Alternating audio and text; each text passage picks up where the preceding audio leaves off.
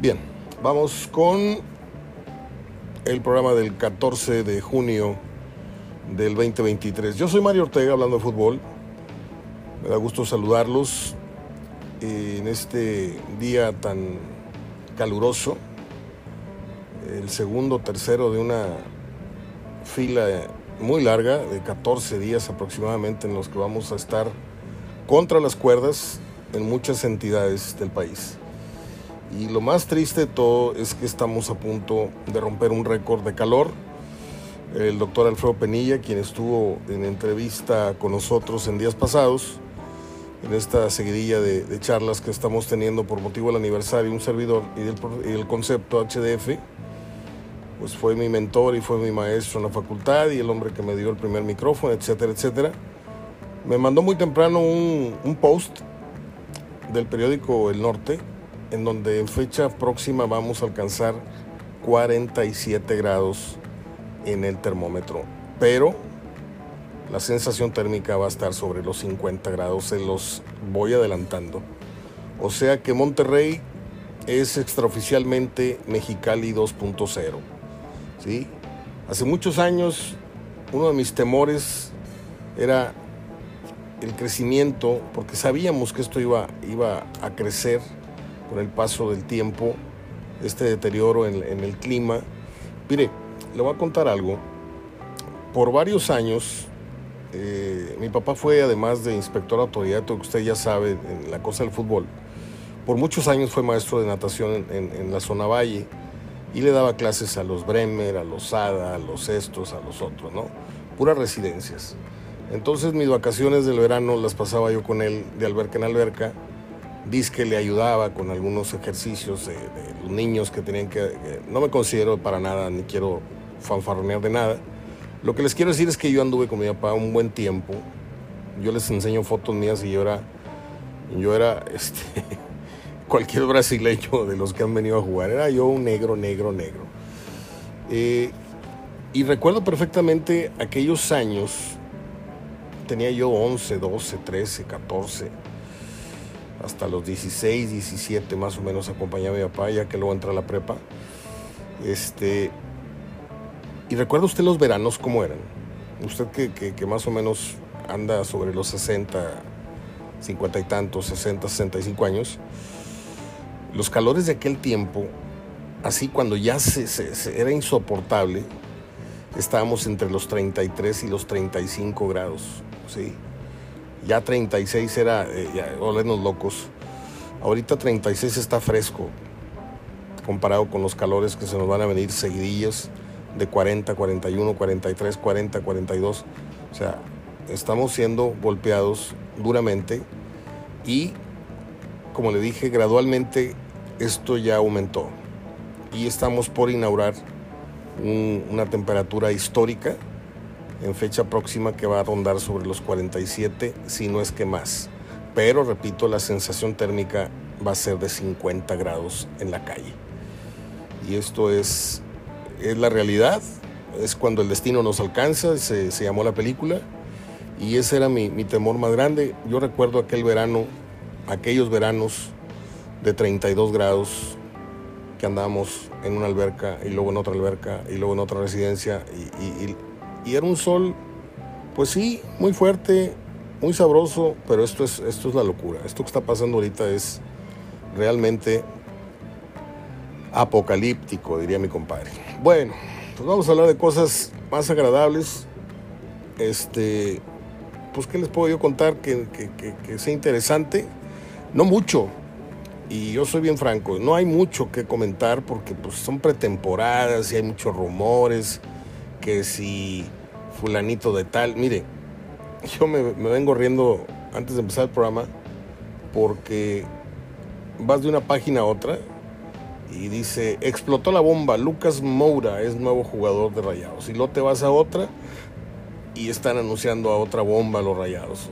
Pero son, son chavos que, manejan algunas páginas con el nombre de Rayados. Rayados Oficial, Rayados La Adicción, Rayados... Y luego te vas al, al Twitter oficial de rayados y esas notas no existen. Entonces, pues no, no hay mucho. Me detuve pensando en un contenido medianamente interesante para ustedes, eh, me detuve a ver los calendarios, los calendarios de Tigres y Rayados, que no sé si ya tocamos estos temas, creo que no. Este, y bueno, sabemos que el campeonato se, se detiene por el inicio de esto de la League's Cup, este, o como se llame, sí, la League's Cup, ¿no? Es que con tantos nombrecitos ya de Nation League, League's Cup, ya no sé. Pero bueno, Monterrey, y aquí vamos a hacer el análisis junto porque no lo he estudiado del todo. Monterrey inicia en San Luis en la jornada 1. Olvídese de las fechas, ¿eh? Ahorita las fechas no son tan importantes. Lo importante es, bien, es ir viendo cuál es la ruta que los dos equipos de casa van a enfrentar, qué tan difícil es el arranque, dónde le viene la parte medular del torneo, dónde están los compromisos más difíciles, etcétera, etcétera. Creo que iniciar en San Luis no es una perita en dulce, es la jornada 1, andan tiesos, no andan tiesos, pero San Luis es San Luis y es su casa. Entonces Monterrey tendrá que cuidarse de no arrancar, técnico nuevo, etcétera, no arrancar con una derrota, ¿eh? atención. Luego, en la jornada 2 viene el Atlas, ¿sí? Ahí les encargo.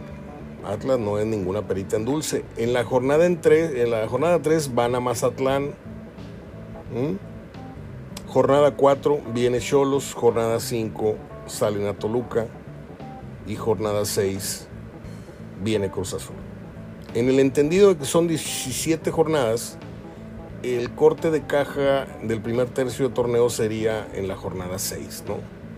Más o menos, 5 y medio, 6. Vamos a cortarlo en 6. ¿Cuál sería el, rendimiento esperado para el equipo de Ortiz en su arranque como entrenador de Monterrey, teniendo a San Luis, Atlas, Mazatlán, Cholos y Toluca? Así, respetables de apellido, ahorita el Toluca. Pero San Luis tuvo un muy buen cierre de torneo pasado. Atlas cerró también muy bien el torneo pasado. Mazatlán puede ser que sea la, perita ahí este, en dulce. Y Cholos con el piojo, pues no puede andar más mal de lo que ya anduvo. Entonces, se antoja para que de estos 1, 2, 3, 4, 5 partidos, 6 Cruz Azul, Cruz Azul del Tuca, que. Y no le estoy tendiendo para nada la canita, no, es mi intención, uy, ya le estás eh, condonando y le estás. No, no, simplemente le estoy preguntando a usted, ¿cómo ve el arranque de Monterrey? San Luis Atlas, Mazatlán, Cholos, Toluca, Cruz Azul. De nuevo, San Luis, Mazatlán y Toluca son de visita. Luego, eh, Atlas, Cholos y Cruz Azul son de local. De local se tiene que ganar todo, ¿eh? acaso un tropiezo, acaso un empate y un tropiezo, pero no se pueden dar más lujos que ese, que esos para aspirar a una temporada de 36 y si se puede repetir la de 39-40 pues sería fantástico, ¿no? Aunque con nuevo técnico quién sabe. Eh, yo creo que una buena producción de estos eh, seis partidos sería por lo pronto ganar los tres de local, ¿sí? Como una exigencia básica, obligada, permanente traerte una victoria de Mazatlán serían 12. Mm, no sé, el, partido Toluca, pues no sabemos cómo ande Toluca, ¿no? De hecho, no vamos a saber cómo va a andar nadie en el inicio de temporada, estamos claros. Pero hay equipos que arrancan con más obligaciones que otros, ¿no? Y Monterrey, lo hemos dicho ya de varios años a la fecha, salvo honrosos partidos, excepciones, siempre tendrá que ser marcado favorito. ¿Por qué? Porque la, plantilla, el costo de la plantilla, todo eso obliga, son obligaciones.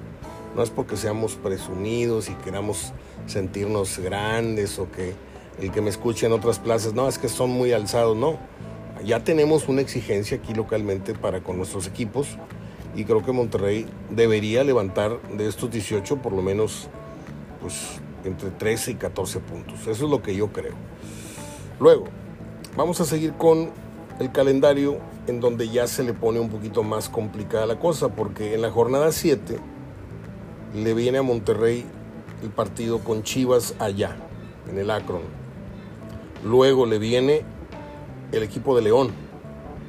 Ahí ya son dos compromisos complicados. Luego le viene el clásico en el universitario. El clásico allá. Y luego van a Torreón, que siempre va a ser una plaza, siempre va a ser una plaza complicada.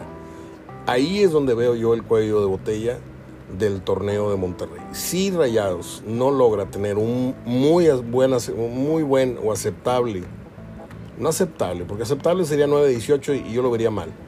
Si Rayados no tiene un rendimiento arriba del 50% en el arranque, el primer, torneo, el primer tercio del torneo, cuidado porque estos 12 puntos subsecuentes, Chivas, León, Tigres y Santos, podrían dar al traste con lo que sería una buena temporada en producción de puntos. ¿Sí? Aguas con ese dato. Esos cuatro juegos van a ser vitales en el entendido de que el arranque va a ser la base de un buen torneo. Pero si después de la base cumplida con buenos resultados no constatan esto con pues que salgan tablas de esos 12 puntos que ganen 6 por lo menos, ¿no? Chivas, León, Clásico y, Santos. Aunque yo iría por 9 de 12. Luego, ¿cómo sigue el torneo para Monterrey? Jornada 11 van a Puebla, jornada 12 viene Bravos, jornada 13 van a Pumas y luego viene el partido complicado de nuevo que es con América, pero es aquí, se tiene que ganar. Luego salen a, Necaxa, se tiene que ganar. Luego viene el Pachuca, creo que le tienen que ganar. O sea, tiene un un calendario bastante, bastante, no quiero decir cómodo, pero así a la distancia es a modo, complicado y nuevamente a modo. ¿sí? Monterrey tiene que sortear cuatro fechas consecutivas con riesgo de derrota y derrota consecutiva, quiero decir. Y en lo que es el primero y el tercer tercio del torneo, ahí es donde tienen que robar. Ahí es donde tienen que levantar un titipuchal de puntos.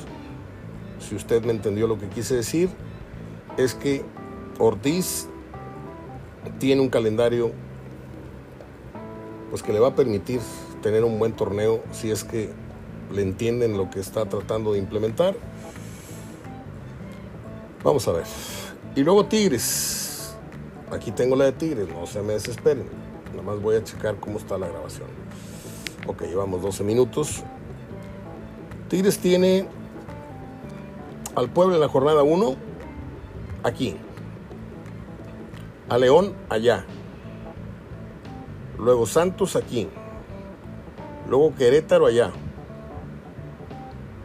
No es cierto. Es que el diseño del calendario está tan malo. Estoy leyendo la jornada 1, la 3, la 5 y la 7. Perdóneme, es que la parte blanca del torneo no, la vi. Está muy malo este diseño de una página. No sé si es la página oficial de Tigres, pero el, diseño del calendario está muy mal. Me, disculpo. Voy de nuevo. Puebla, aquí. Bravos, allá. Dos partidos bastante ganables. Luego, León aquí. Se gana, se empata. Luego, Necaxa allá se tiene que ir a ganar. Luego Santos aquí y luego Pumas allá. Como verán, también el arranque del equipo de Ciboldi no está como para prender veladoras y ah, que no. Yo veo factible que Tigre levante puntos en Puebla, en Bravos, le gane con todo y todo a León aquí en casa. Puede ligar incluso cuatro victorias si van a, a Necaxa y ganan. Luego es que sería irme al baño, pero pues la verdad, si se ponen buzos y salen a ganar a Puebla y a Bravos, ¿sí? A Puebla aquí y a Bravos allá, ligan dos. Luego ligan tres victorias. Y si se enrachan, ligan cuatro en Ecax, en Aguascalientes. Y luego viene Santos, gánale al Santos. O sea, será un arranque de 15 de, de 15, ¿eh? tendría yo mis dudas de la visita a Pumas, ya con Mohamed en, los controles, ya con los refuerzos que haya traído. Yo le auguro un muy buen torneo de arranque, mejor incluso que el de Rayados en cuestión de puntos. ¿eh? Luego vamos a la jornada 7. seguiría la racha. Imagínense si Tigres le gana a Pumas, que ya sería... Digo, tampoco hay que ser poquiteros, están para ganar muchos juegos, ¿eh? Pero imagínense que ligue seis victorias. Los rayados están riendo, pero los Tigres me han de estar agradeciendo que tenga esta óptica, ¿no? Y es que no les doy gusto. Si yo hablo a favor de, una racha positiva de Monterrey, nada más que es bien rayado ese güey. Y ahora que le estoy hablando de Tigres, seguramente el rayado se está sintiendo medio ofendido. Pero, ¿qué pasa si Tigres liga seis victorias?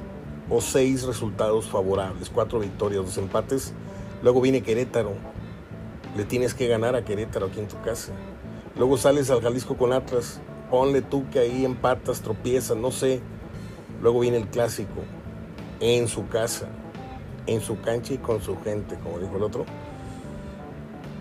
Luego la jornada 8, ya les dije, es Atlas, la jornada 9 es Monterrey, la jornada 10 es Mazatlán, la jornada 11 es Toluca, Pachuca, Cruz Azul Chivas, ahí está, en el cierre del torneo. O sea que Tigres, ahí les va.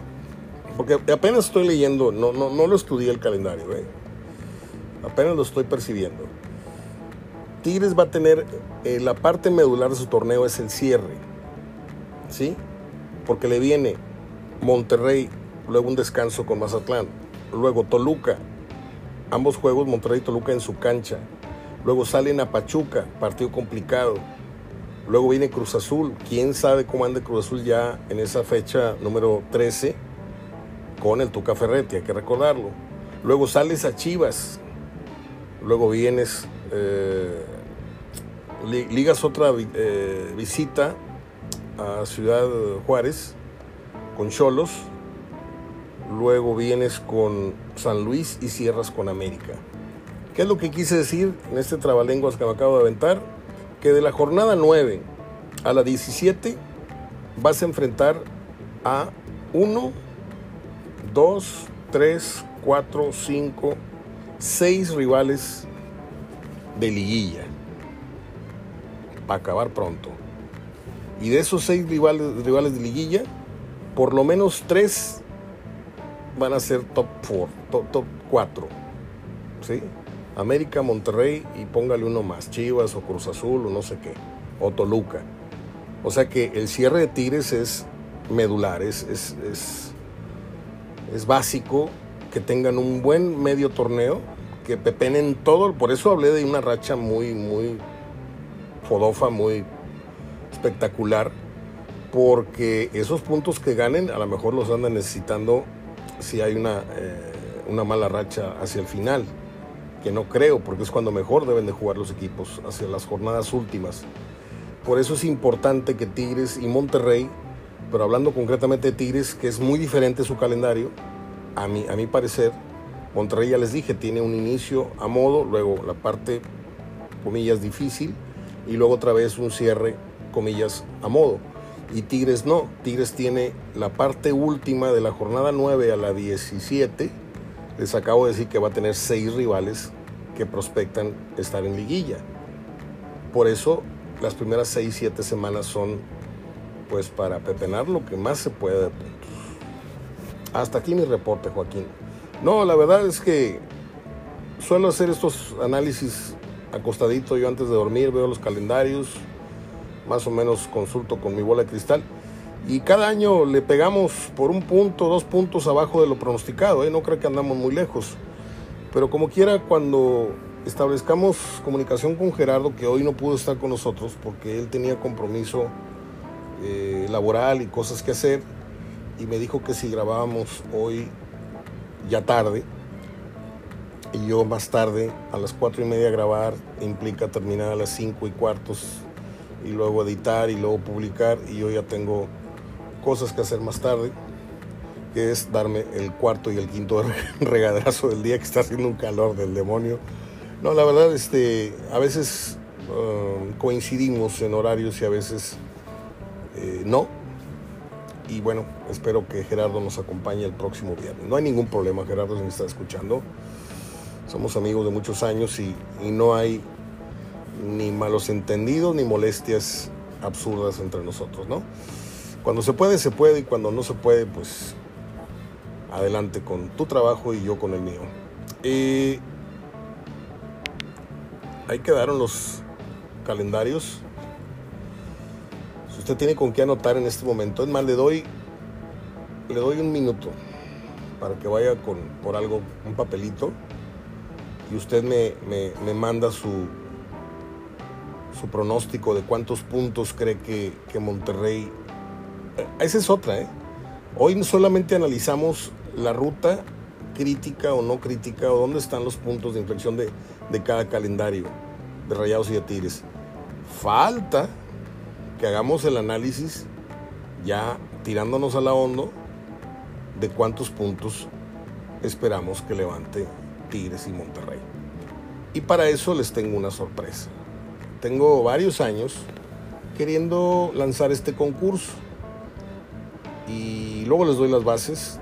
Va a tener un costo porque hay premios muy importantes que son libros de fútbol del maestro Dado Galeano, de Jorge Valdano, el nuevo libro de Messi, ya, ya con la coronación de Argentina, eh, una biografía de Maradona. Tengo aquí como unos 12 libros sin ojear, sin abrir, sin desempapelar, sin quitarles el plástico. Y el concurso va y unos relojes también, unos relojes nuevos, nuevos, totalmente nuevos. Porque le digo, he ido acumulando estos, estos regalos que yo pensaba hacer una rifa Navidad o una...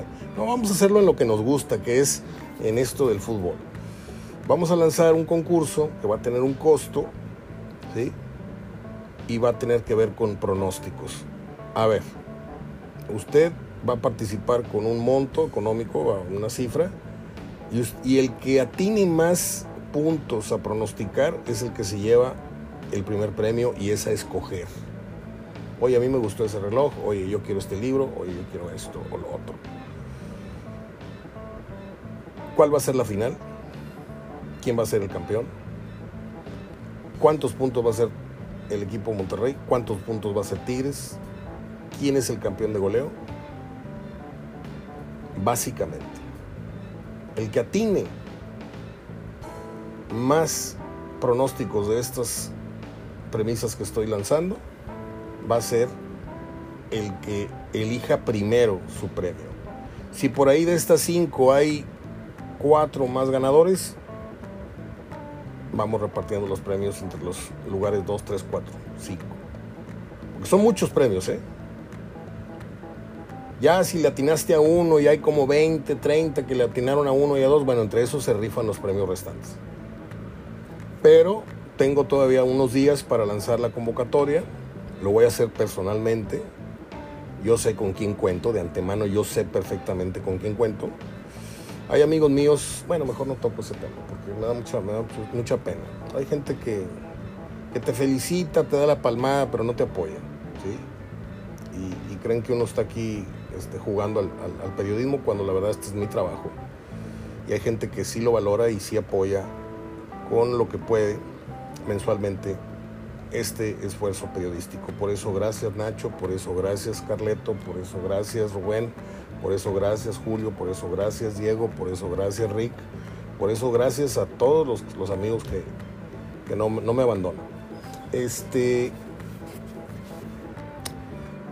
a ver si se animan los que no tengo muy claro que se vayan a animar a participar en este concurso. A ver. Sí, es que está muy mal diseñado ahora que estoy viendo el calendario. Por eso bajé dos y abrí el que no era. Hay un, diseño a tigre que está muy mal. Y el otro día, este, un primo me mandó una gráfica que yo ya tenía, gracias Morombo, que tiene que ver con la lista de títulos de todos los equipos mexicanos en toda la historia. ¿sí? Y esto incluye Liga, Copa, Campeón de Campeones, Supercopa, Supercopa de la Liga, Conca Champions, Copa de Gigantes de la CONCACAF, Copa Inter, ¿con qué? Inter, Interamericana, eh, Recopa de la CONCACAF, Copa Sudamericana y el Gran Total. A ver, en términos de liga la tenemos muy clara todos, ¿no? Sabemos perfectamente que América estuvo a punto de ser empatado por Chivas en 13 títulos de liga. Entonces se quedó así. América es primero en títulos ligueros, Chivas es segundo con 12, Cruz Azul, ganó hace poco un torneo, pero ya tenía 20 años, no sé cuántos, instalado en, en 8, fue alcanzado por el León, por este bicampeonato de, de Matosas y no sé qué, y luego el de el de el cepillo de Ambriz. León es cuarto con ocho ligas ganadas, ¿sí? Luego viene Toluca con 10 ligas ganadas, pero está en quinto porque aquí están contando los torneos totales. Ahí les voy otra vez. Olvídese la clasificación que les di. Les voy a dar nada más el número de títulos obtenidos. América es en ese sentido el más ganador con 13, Chivas le sigue con 12. Luego viene el equipo de Toluca con 10, luego viene Cruz Azul con 9, León con 8, debe de venir Tigres también por ahí. Ahorita lo encuentro porque esta gráfica está bastante mal hecha también. Tiene 8 títulos. ¿A dónde voy? A que América ha ganado en total 35 campeonatos de todos los sabores que le acabo de decir ahorita. Copa, recopa, no sé qué, no sé cuánto. Luego, Chivas está en segundo lugar, por eso dije ahorita en ese orden cronológico que no empataba con las ligas, pero es segundo porque ha ganado 25 títulos, 26. ¿sí? Cruz Azul es tercero en materia de títulos obtenidos con 24. Luego sigue León con 19. Luego sigue Toluca con 18. Luego aparece finalmente Tigres, es sexto ya. De los equipos que más cosas han ganado, aunque algunas sean así de corcholata, pero bueno, pues aquí está la gráfica y hay que decirlo como es. Tigres ha ganado 15 títulos. Ahí les va. 8 de liga. ¿sí? 3 de copa. 3 de campeón de campeones. 1 de Conca Champions. Mm, y nada más. 8 y 3, 11, 14 y o sea, 15, ahí están. Monterrey se pregunta, bueno, no, no hay que brincarnos a Pumas. Pumas es el lugar número 7 en obtención de títulos con 14. Mismos que tiene Monterrey, que es octavo en este ranking. Monterrey ha ganado 5 ligas. ¿Sí? Ha ganado 3 torneos de copa. Ha ganado 5 Conca Champions y ha ganado una copa que no, es cierto, era Pachuca, perdón. Este, Recopa de Campeones de CONCACAF. Total que tiene 15 títulos Monterrey. ¿Por qué estoy dando estos dolorosos números para algunos? Porque la distancia sigue siendo abismal. En la liga todavía estamos, los equipos regimontanos, estamos en el caso de Tigres a 5 títulos de alcanzar la América. Y Monterrey con sus 5 paupérrimas ligas está a 8 campeonatos del primer lugar. Y ya en la suma total de títulos, pues ni se diga, ¿no? América tiene 35, repito, Tigres tiene 15, 20 títulos adelante está la América. Entonces, bien ganados, mal ganados, yo no sé, esa grilla se la dejo a los aficionados, aunque a mí sí me constaron muchas irregularidades en los años 70 y fueron muy descarados en la América. Me duele decirlo porque nos preciamos de ser objetivos y todo y no caemos en esto de chicharrón, pero pues este el que el americanista que no acepte que en otro tiempo eran descaradamente favorecidos, pues es un americanista de cepa entonces, porque esos son muy muy descarados, no no reconocen nada. Bueno, pues creo que le pongo el punto final a este programa del día de hoy, que hemos hablado media hora. Y no me puedo ir sin las efemérides entonces.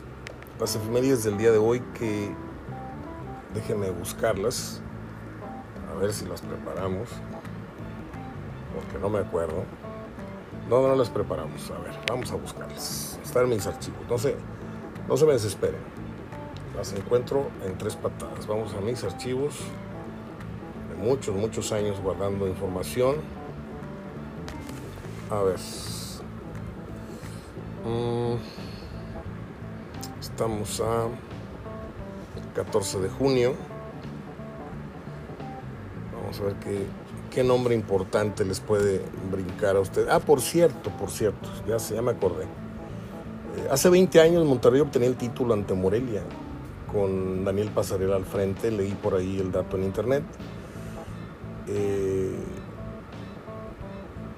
no voy a decir que fue un título lucido o no lucido. A mí la final no me gustó. Fue un 0-0 de vuelta. Eh, el partido de ida fue un error en la defensa. Herbiti anota, Guille Franco, el penal del Pirata, la media vuelta del Bofo. Me la tengo clarita, la final. Por ahí creo que era foul del Guille sobre Dario Franco. No sé. Ok. No dije nada. Pero la vuelta sí fue algo, algo triste, ¿no? Una final que termine 0-0. Y... Pero bueno de esas ha habido una que otra. Lo que a mí me trae de recuerdo ese, ese, ese campeonato fue que trabajábamos ya para el periódico Record. Les dije yo que habíamos estado yo uh, cubriendo un proceso de adiestramiento y de no sé qué, capacitación, estilo y no sé qué tantas mafufadas imponían estos yuppies del periodismo, que ya casi no hay ninguno de los dos fundadores, ni el director, ni el otro, ni el otro el Alejandro Gómez que está pero realmente mal de la cabeza ese muchacho. Este, si luego se metió a hacer radio, no, no, no, una cosa insoportable. Este. Permítame. Ah, entonces. Es que me estaba entrando un mensaje. Entonces, este, en esa etapa ya estábamos cubriendo eh, lo que era el fútbol de Monterrey, el fútbol de Torreón. Y les decía yo, me iba cada domingo, cada 15 días me iba con mi gran amigo Armando Arrambide, un gran fotógrafo deportivo del periódico El Norte por muchos años. Tomábamos juntos el autobús a Torreón y parábamos a comer, luego nos íbamos al estadio y luego nos regresábamos. A veces nos quedábamos a, dormir en un viejo hotel, pero viejísimo hotel que hay en el centro de Torreón. Está enfrente de una plaza, ahí si me dicen cómo se llama. Pero parece de los años así de, Pedro Infante, ¿no? O sea, viejísimo. Eh, entonces estábamos, le digo, trabajando para Record y la anécdota es que me piden una entrevista para páginas centrales de Record. Páginas centrales es, pues es lo estelar, ¿no? La portada y la página, las dos páginas centrales es lo más estelar que tenía, no sé si ese y otros diarios. Eh, fotografías a color y varios párrafos con la charla con el señor. Eh, me identifico. Antes no había tantos filtros para llegar a los, a los entrevistados, eran otros tiempos, estamos hablando del año 2000, 2003, algo así. Este, 2003, si se cumple 20 años es que fue en 2003. Perfecto. Eh, y recuerdo que terminé el entrenamiento en el Cerrito todavía, ya había hecho yo contacto con el señor, muy parco, muy, muy correcto, pero se me salía por los poros la admiración y todo lo que yo traía de información eh, previa ya a una entrevista programada. Yo siempre fui un gran admirador de Pasarela, gran admirador de, porque era un defensa con mucho truco, con mucha picardía. No era muy alto y ganaba muchos saltos a los delanteros, ya luego me explicó su técnica, hablé con él. Y a, donde va la anécdota para ya terminar con esto, es que caía la tarde, se termina el entrenamiento, traía su gorra, su silbato, en shorts, su camisa de entrenamiento. Y estaba yo hasta el otro lado de, una portería y me pita con el silbato, me dice, venga para acá. Traía dos balones, uno en cada, en cada axila, ¿no? me aviento un balón, siéntese en el menos centro de la cancha, Pasarela sentado y yo sentado, única vez en mi vida que he entrevistado a alguien sentado sobre un balón. Y fue una charla tan, tan cómoda porque empezó a caer la tarde, no había farolas o no las encendieron y no estábamos en, en plena oscuridad, pero sí estábamos, ya empezaba a pardear la tarde. Y el señor no traía prisa de nada, no era de esos entrevistados que miraban el reloj para decir, oye, ¿cuántas preguntas te faltan? Muy afable, contó dos, tres anécdotas. Le conté qué había pasado en el 86, me dejó entrever que lo intoxicaron. Nunca ha sido muy abierto, al menos en ese tiempo no era tan, tan abierta su declaración o descarada declaración de que Maradona lo, lo sacó del Mundial. Tocamos muchos temas. Este, ¿Qué sintió la vez que levantó aquella copa del 78? Voy a buscar ese diario para no inventarles nada y leerles las declaraciones de Daniel Pasarela, eh, que es una de mis entrevistas. Fíjense que el otro día estaba yo haciendo un recuento, ahora que cumplimos los 40 años, el 15 de abril, a cuántos campeones del mundo he entrevistado. Entrevistamos a Menotti, entrevistamos a Bilardo el día de la ola, aquí en el vestidor universitario. Obviamente no era campeón del mundo todavía, lo fue tres años después. Este, entrevistamos a Valdano en el tren que nos llevó y nos trajo de París a Lyon y de Lyon a París para ver en México 3, Corea 1, ¿te acuerdas? Entrevistamos a el mismo Pasarela, son cuatro. Y por ahí tengo unos dos más nombres que en este momento se me escapan. Este, y ahora que no hay mucha información en estos días, tal vez puede ser que desempolve yo algunas anécdotas para ustedes. Que ojalá y las, las valoren, porque son recuerdos que yo pocas veces suelo, suelo andar confiándole a mucha gente, porque luego creen que estamos aquí inventando. En 1985 muere Francisco Fuentes, el gran cómico mexicano que conocimos como Madaleno. No hay mexicano, bueno, no voy a exagerar.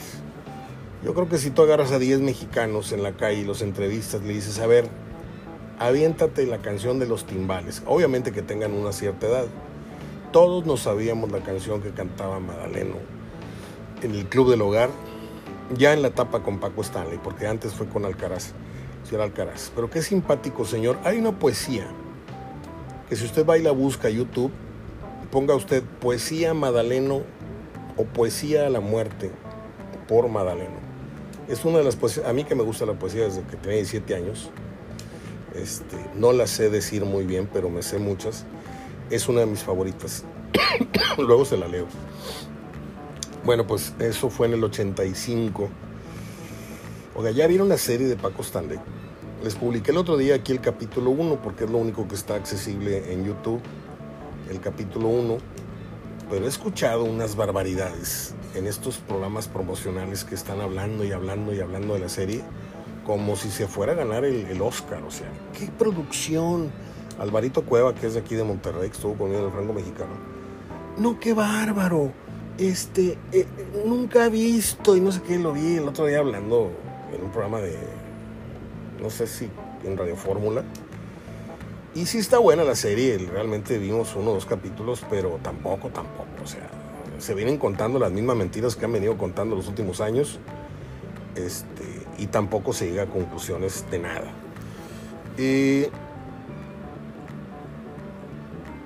aún recuerdo ese día, el día que todos estábamos. Hay dos fechas que a mí me tienen consternado o me han tenido consternado frente a un televisor, igual que usted. En la mañana aquella de la caída de las torres, nunca voy a olvidar a mi papá sentado al filo de la cama, así en el filo de la cama, frente al televisor, a un metro y medio del televisor. Y le hablaba si no respondía. Mi papá estaba con la boca abierta, viendo a un locutor hablando en inglés. Fue el que me vino a despertar. Me dijo, ven rápido y cuando llegué a su recámara nada más vi un avión en repetición que se estaba estrellando contra la torre. Y de ahí en adelante mi papá estaba como ido. ¿sí? Y lo segundo fue la muerte de Paco Stanley. ¿sí? Ni la muerte de Pipo, ni la muerte de Pedro Infante, ni la muerte de Cantinflas, ni la muerte de otro me impresionó. Digo, no estaba yo vivo cuando Pedro Infante, pero este, sí hemos visto muchos reportajes. Qué, días y qué tragedias aquellas. Bueno, muere el, el, prolífico compositor y productor estadounidense Henry Mancini, un día como hoy en el 94, el creador del inmortal tema de la Pantera Rosa, con la que gana uno de los cuatro premios Oscar que tuvo en su haber por sus composiciones en el cine.